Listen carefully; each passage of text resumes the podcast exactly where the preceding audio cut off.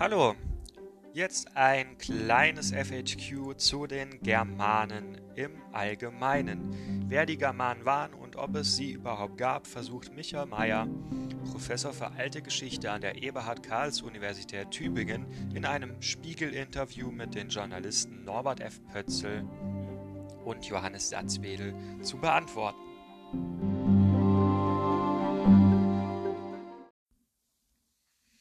Dieses Interview stammt aus Cäsar hat die Germanen erfunden, der Spiegelgeschichte 2 2013, Die Germanen, Europas geheimnisvolles Volk, Seite 23 bis 27.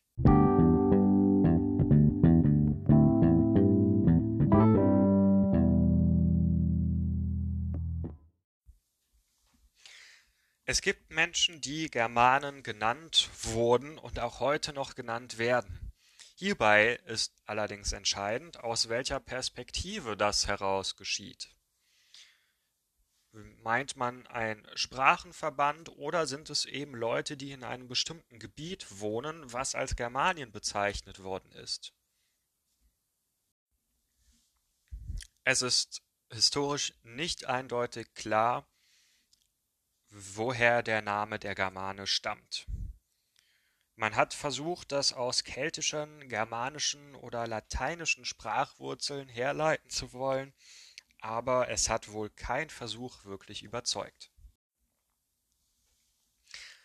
Tacitus ist ein Problem in der Geschichtswissenschaft.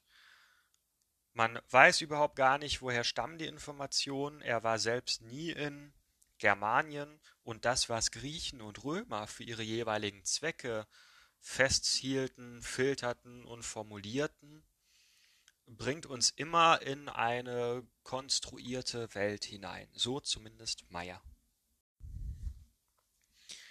Cäsar erwähnte ein paar Fakten in seinen Berichten. Zum Beispiel, dass Ariovist ganz anders sprach als die Gallier.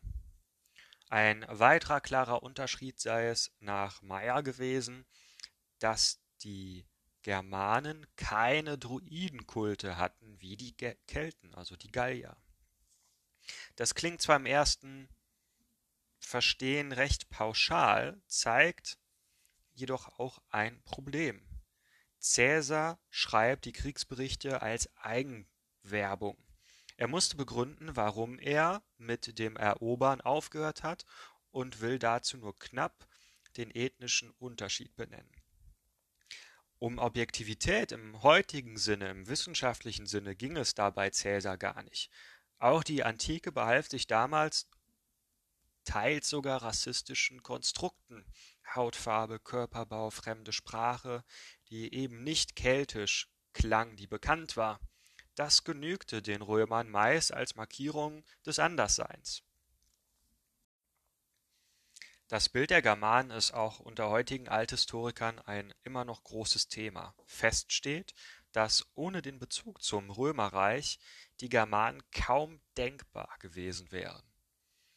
Es fand Handel an den Grenzposten statt, teilweise wanderten Güter hin und her, ein germanischer Anführer der eine römische Waffe oder römisches Münzgeld vorweisen konnte, galt zur damaligen Zeit unter seinen Leuten mehr als jemals zuvor, denn er hatte Kontakt gehabt zu diesen paradiesischen, technologisch sehr, sehr gut ausgestatteten Menschen im Süden, zu einer fernen Welt des Schönen und Reichens.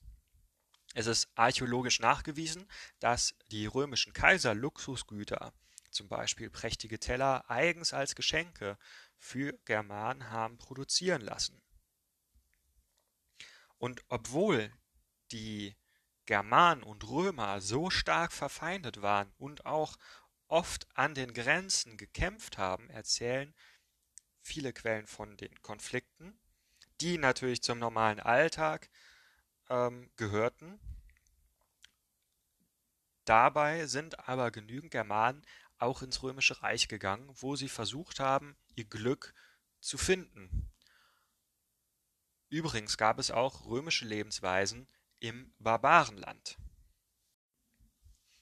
Aus der heutigen Sicht waren Germanen eine Gesellschaft aus freien und unfreien Männern und Frauen, in denen hier und da jemand eine Führungsrolle spielte und Gefolgschaften, kleine Clans um sich sammelte.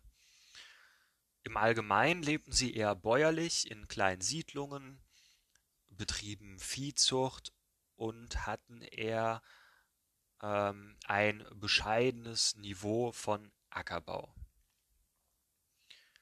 Caesar, Tacitus und die anderen römischen Kollegen folgten diesem, diesen Standardklischees von barbarischen Völkern. Sie seien wild, primitiv, kräftig, angriffslustig, aber auch feige, schnell erschöpft, disziplinlos und so weiter.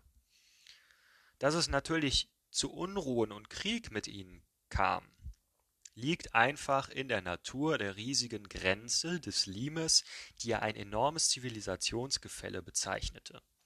Interne Rivalitäten und Zusammenstöße gab es auch unter den Kelten und den Griechen und den Römern und generell auch anderswo. Das ist nichts speziell Germanisches.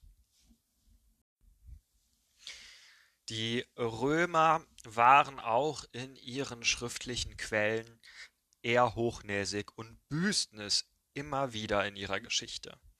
Bei genauem Blick auf die Quellen erkennt man zum Beispiel, so Meyer, dass die Gegner meist keineswegs so unorganisiert gewesen waren, wie die römische Propaganda es stereotypisch dem Plebs, dem Volk, verkünden wollte.